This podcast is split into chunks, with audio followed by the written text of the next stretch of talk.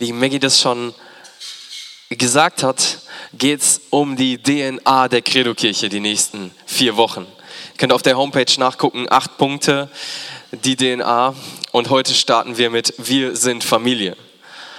Und als wir um 9.15 Uhr so das Vorgebet hatten für den Gottesdienst heute, da haben wir so einfach mal gehört, okay, Gott, was möchtest du heute sagen? Wo willst du deinen Finger drauflegen? Gott, was hast du mitzugeben?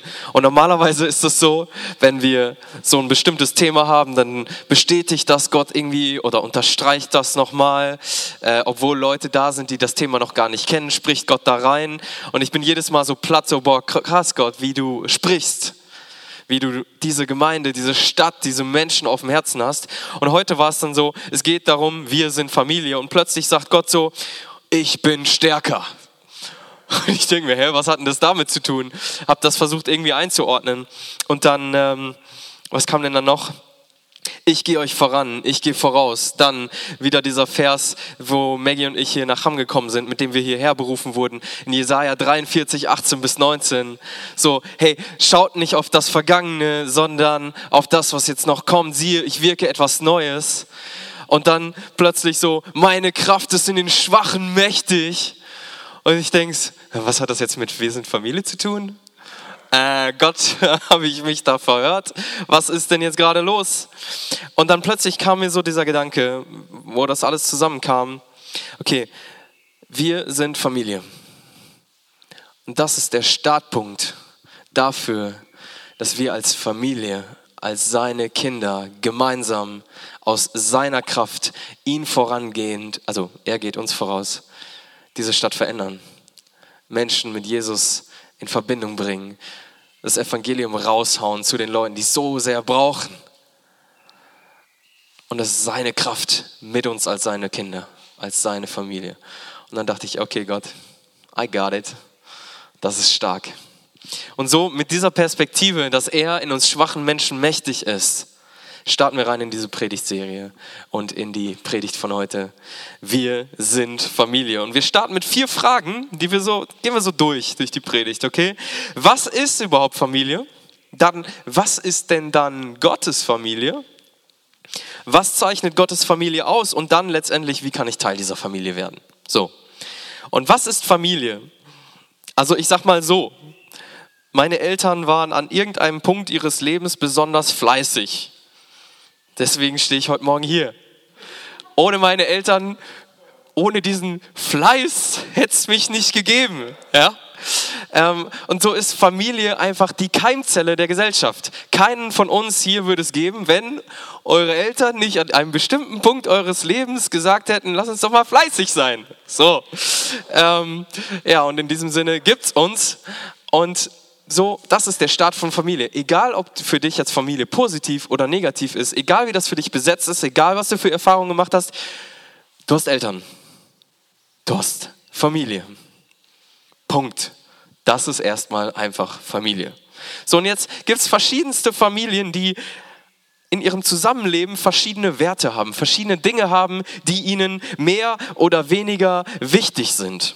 Und dazu kann sowas gehören wie Treue, Geduld, liebevolles Miteinander, Leistung, ja, verschiedene Dinge, die Familien haben, verschiedene Familienmottos. Bei mir in der Familie war so ein ungeschriebenes Motto, wir vertrauen einander. Ja, wir haben Vertrauen zueinander und da konnten dann auch die ähm, aus meiner pubertären Energie heraus entstandenen Dellen im Kühlschrank nichts dran ändern, auch wenn ich so meine kleinen, na, Mann, Mama, Papa, was soll das? Und dann hatte der Kühlschrank eine Delle.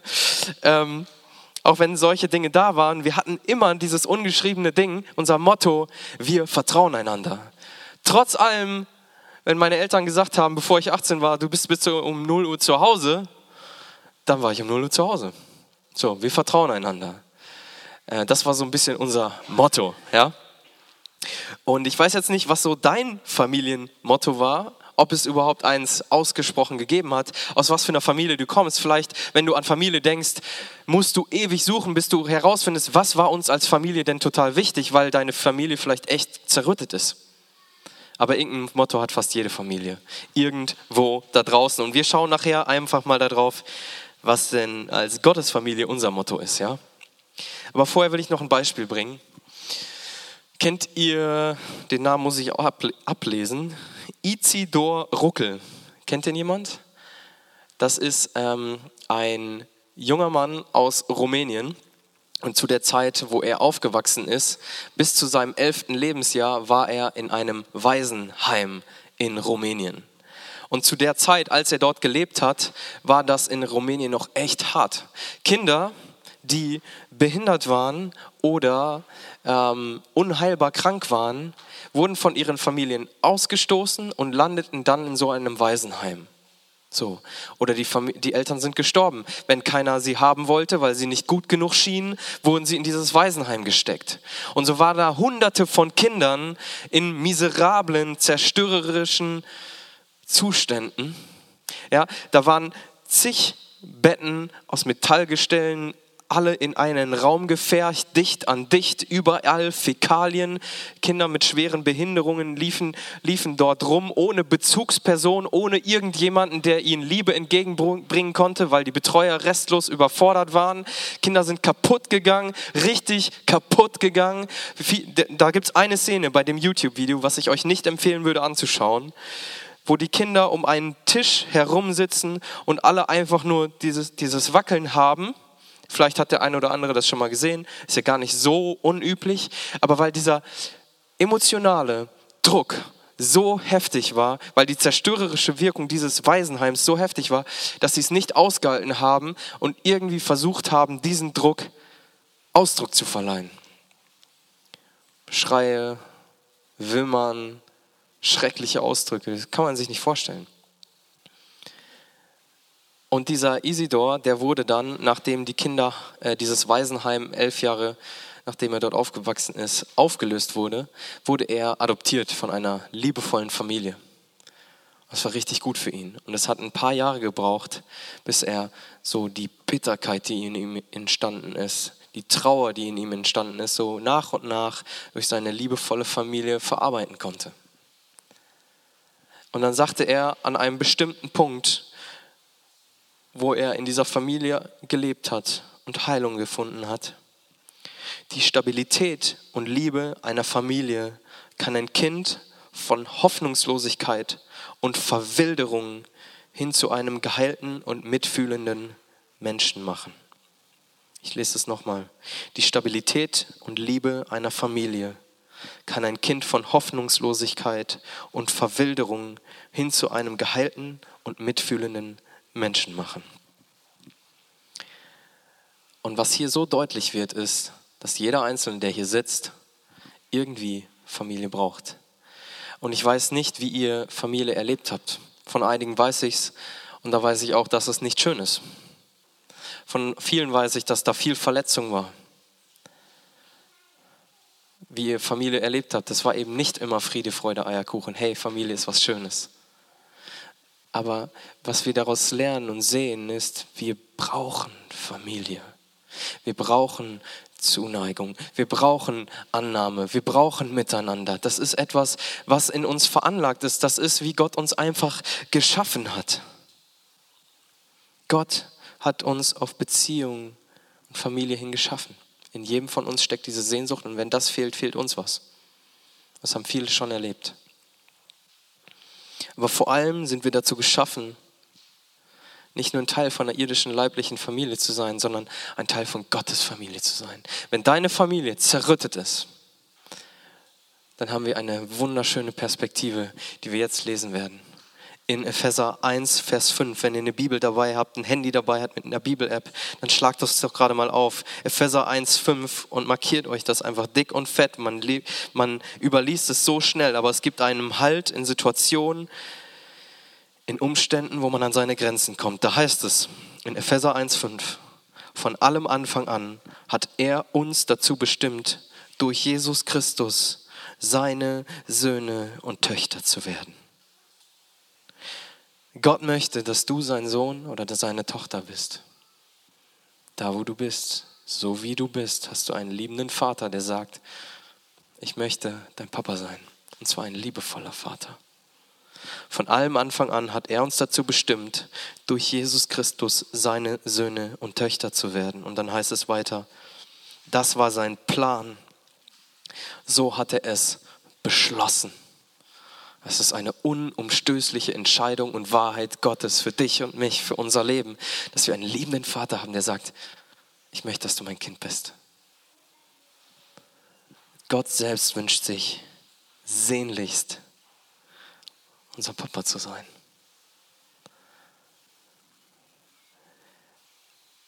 Und ich weiß jetzt, wie gesagt, ich weiß nicht von jedem, aus was für Verhältnissen du kommst.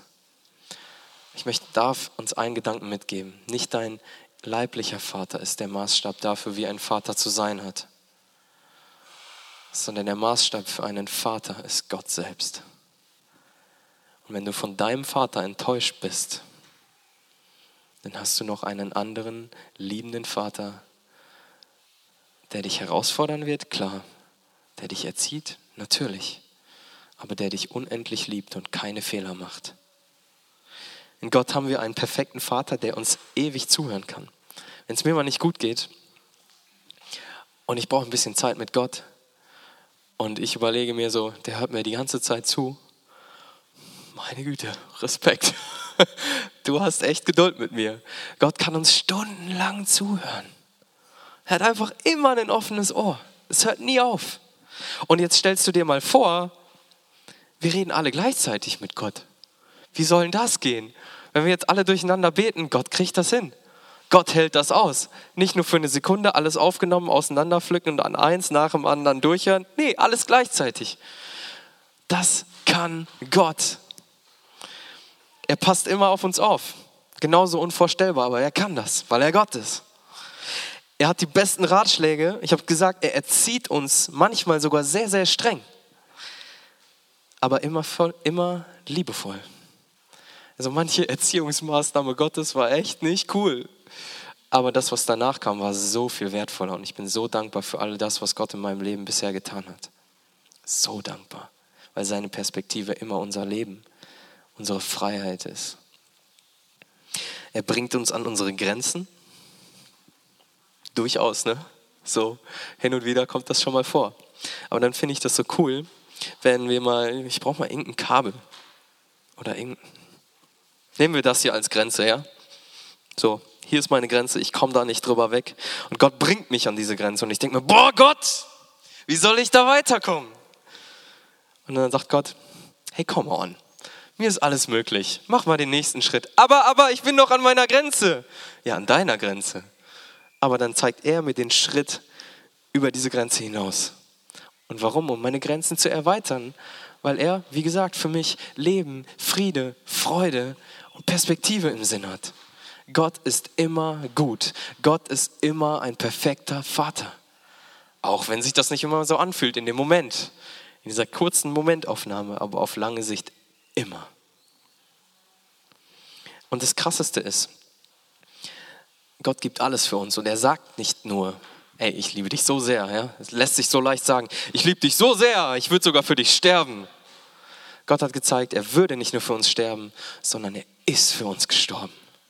Und das ist so krass, wo du einfach merkst, okay, diese Liebe Gottes, die ist nicht nur so weit, wie er sich mit uns wohlfühlt, sondern sie geht einen Schritt weiter bis hinein in den eigenen Tod. Gott stirbt für dich und mich. Warum?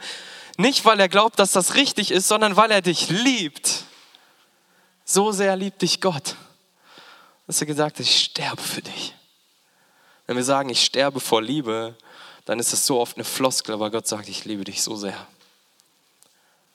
Ich sterbe für dich und deine Schuld, weil ich dich liebe. Und deswegen ist diese Frage, die ich am Anfang gestellt habe, okay, was zeichnet Gottes Familie eigentlich falsch gestellt? Die Frage müsste lauten, wer zeichnet Gottes Familie aus? Und das ist Jesus Christus. Das ist Gott in seinem Wesen. Gott selbst zeichnet uns als Familie aus.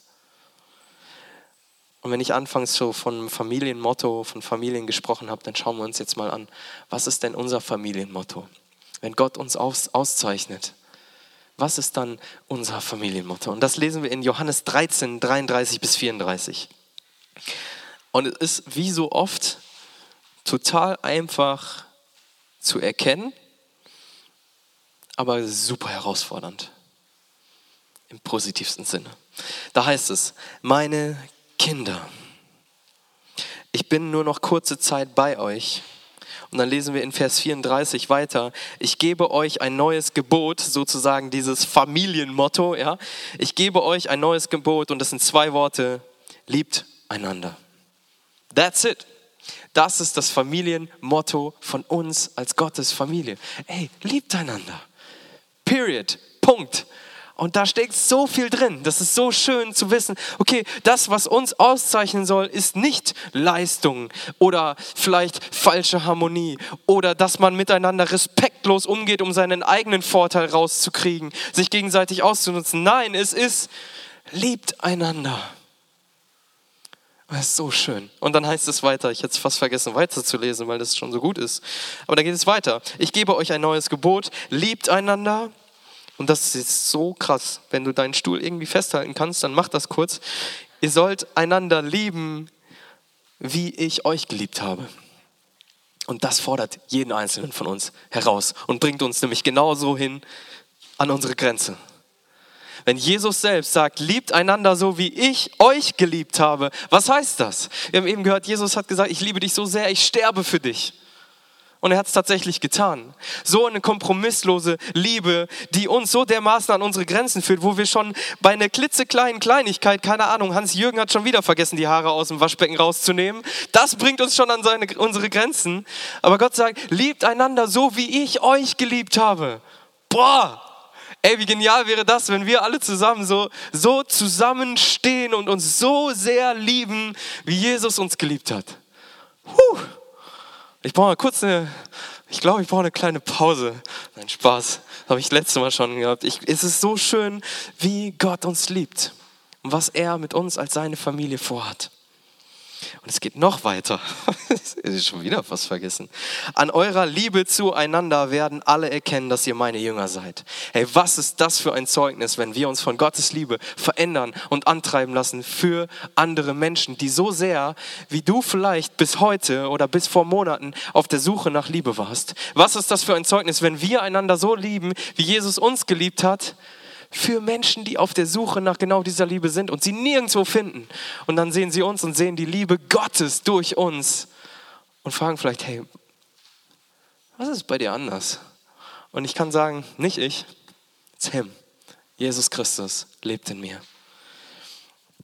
Und jetzt klaue ich ein kleines Beispiel für uns von einem befreundeten Pastor, der in Erfurt Gemeinde gründet, Kevin Herrler. Ich weiß nicht, ob ihr den kennt. Ähm, macht gerade auch eine Menge durch. Auf jeden Fall das Beispiel von ihm. Ähm, ganz einfach eigentlich. Du hast eine Prioritätenliste. Was ist das, was uns als Christen ausmacht? Wonach sollten wir handeln? Punkt 1.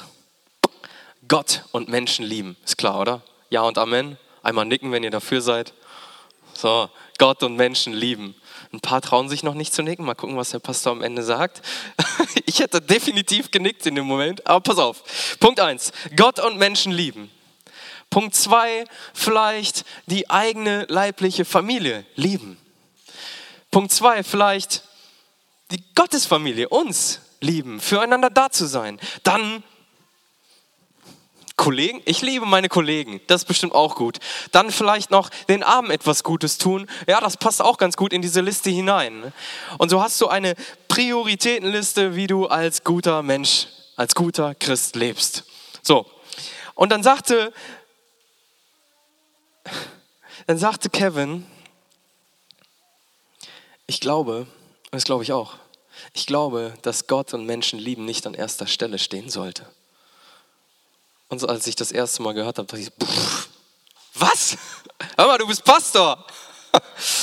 ähm, und aus einem ganz einfachen Grund. Wir haben gehört, Punkt 2, für die leibliche Familie da sein. Was ist, wenn ich Maggie einen, Blau, ein blaues, einen Strauß Blumen kaufe und ich komme zu ihr hin mit diesem 50 Euro teuren Strauß, ein Riesending, schlepp den zu ihr und sagt, bam, hier hast du ein paar Blumen. Schön, oder? Was ist, wenn ich zu meinem Chef sage, ey, Du hast es so gut gemacht letztes Mal. Ich bin richtig stolz auf dich. Tür zu, bam, weg. Der Punkt ist, dass bei allem, was wir tun, nicht Gott und Menschenliebe an erster Stelle stehen sollte, sondern alles durchdringt. Es ist nicht das Erste, das wir tun und dann machen wir die ganzen anderen Sachen mit dem Blumenstrauß, bam, hier hast du noch was, Prioritätenliste abgehakt. Nein, egal was ich tue, es muss von der Liebe Gottes durchdrungen sein. Das heißt, wenn du dir diese Liste zu vorstellst, dann steht nicht oben Gott und Menschen lieben, sondern an der Seite und sie durchdringt alles. Und das ist dieser Punkt, wo ich dachte, boah, krass, der hat so recht. Die Liebe Gottes darf und soll uns antreiben in allem, was wir tun. Und wenn wir das tun, dann merken wir, das macht uns zu einer Familie. Wenn wir einander so lieben, dann macht uns das eins. Ich springe zu einem Vers. Kolosser 3, 12 bis 14. Da heißt es, Geschwister, ihr seid von Gott erwählt. Ihr gehört zu seinem heiligen Volk. Ihr seid von Gott geliebt. Das ist unsere Grundlage. Das ist das, was, uns, was sich keiner von uns verdienen kann, konnte und je können wird. Das hat Gott uns geschenkt. Darum kleidet euch nun in tiefes Mitgefühl, in Freundlichkeit, in Bescheidenheit, in Rücksichtnahme und in Geduld. Geht nachsichtig miteinander um und vergebt einander. Wenn einer dem anderen etwas vorzuwerfen hat, vergebt einander. Genauso wie der Herr euch vergeben hat, sollt auch ihr einander vergeben. Vor allem aber bekleidet euch mit der Liebe. Sie ist das Band, das euch zu einer vollkommenen Einheit zusammenschließt. Gottes Liebe zu uns macht alles aus. Und wir, wie wir darauf reagieren, macht auch eine ganze Menge aus. Und als Kirche, als Credo-Kirche hier in Hamm, als Credo-Kirche in Wuppertal, in Solingen, in Helsinki, dann als andere Gemeinden in dieser Stadt, sollte die Liebe Jesu uns zusammenbringen. Seine Liebe macht uns zu einer Einheit in dem Anerkennen, dass er unser Herr, dass er unser Gott ist, werden wir eins, von seiner Liebe getrieben. Ja? Und ich glaube, als Gottesfamilie haben wir so ein paar Punkte, die uns wichtig sind. Das erste ist, dass wir authentisch sind, dass wir ehrlich und offen miteinander umgehen. Das in Liebe. Dass wir füreinander da sind. In Liebe. Und dann ein Punkt, der nicht easy ist immer, ja? dass wir barmherzig miteinander sind, in Liebe. Barmherzigkeit ist, glaube ich, eine der größten Challenges für uns immer wieder, wenn wir an unsere Grenzen gebracht werden. Und dann, ne? Mhm. Und dann der, der vierte und letzte Punkt, dass wir Mitgefühl miteinander haben. Ich glaube, so oft, und das ist auch eine große Challenge immer wieder, wir kommen in den Gottesdienst und wir denken, okay, heute begegne ich Gott. Und das Problem dabei ist ganz oft dieses Ich. Ich komme in den Gottesdienst, ich bin früh aufgestanden, ich habe mich auf den Weg gemacht, ich bete jetzt Gott an, ich mache das, ich lasse mich jetzt ermutigen, ich lasse mich jetzt berieseln und ich gehe jetzt auch wieder nach Hause. Und was wir dabei so schnell aus den Augen verlieren, ist das Miteinander, wozu Gott uns geschaffen hat. Es ist so einfach, in einen Gottesdienst hineinzugehen und genauso wieder rauszugehen, ohne dass wir dabei gelebt haben, dass wir Familie sind. Ganz oft geht man mit Frust in Kirche, ganz oft geht man alleine in Kirche und geht genauso frustriert von anderen Menschen wieder raus. Aber das, was Gott möchte, ist, dass wir eine Einheit sind in ihm, von seiner Liebe miteinander verbunden. Und ich glaube, wenn wir, wenn wir mit diesem Frust rausgehen und füreinander noch Groll haben, wenn Streit da war, das zerstört Gemeinden. Das hat Gemeinden schon zerstört. Einige, die hier sitzen, haben es schon erlebt. Wenn nicht sogar alle. Und ich glaube, lass uns das nicht aus dem Auge verlieren. Wenn wir hier Gemeinde bauen, dann machen wir das nicht nur für uns persönlich, dass wir hier eine coole, tolle, hippe Church haben, ja? sondern dass wir eine Einheit werden und damit andere Menschen Jesus kennenlernen. Und wie heißt es in, in, in Gottes Wort so? An der Liebe, die ihr untereinander habt, werden die Menschen mich, Jesus, erkennen. Und das ist so genial. Und mit diesem Gedanken möchte ich einfach schließen. Und dann habe ich noch ein Zitat für uns ähm, von Rick Warren. Rick Warren ist einer der größten Gemeindegründer so unserer Zeit gerade. Er hat viel Gutes schon gemacht, hat viel auf dem Kasten, hat viele Bücher geschrieben, ist ein sehr inspirierender Typ. Und er hat ein Zitat geschrieben und ich finde, das bringt es so krass auf den Punkt. Da schreibt er, zur Familie Gottes zu gehören ist die größte Ehre und das größte Privileg, das du jemals in deinem Leben bekommen wirst. Nichts ist damit vergleichbar. Und wenn du wieder einmal das Gefühl hast, unwichtig, ungeliebt oder unsicher zu sein, dann erinnere dich daran, zu wem du gehörst.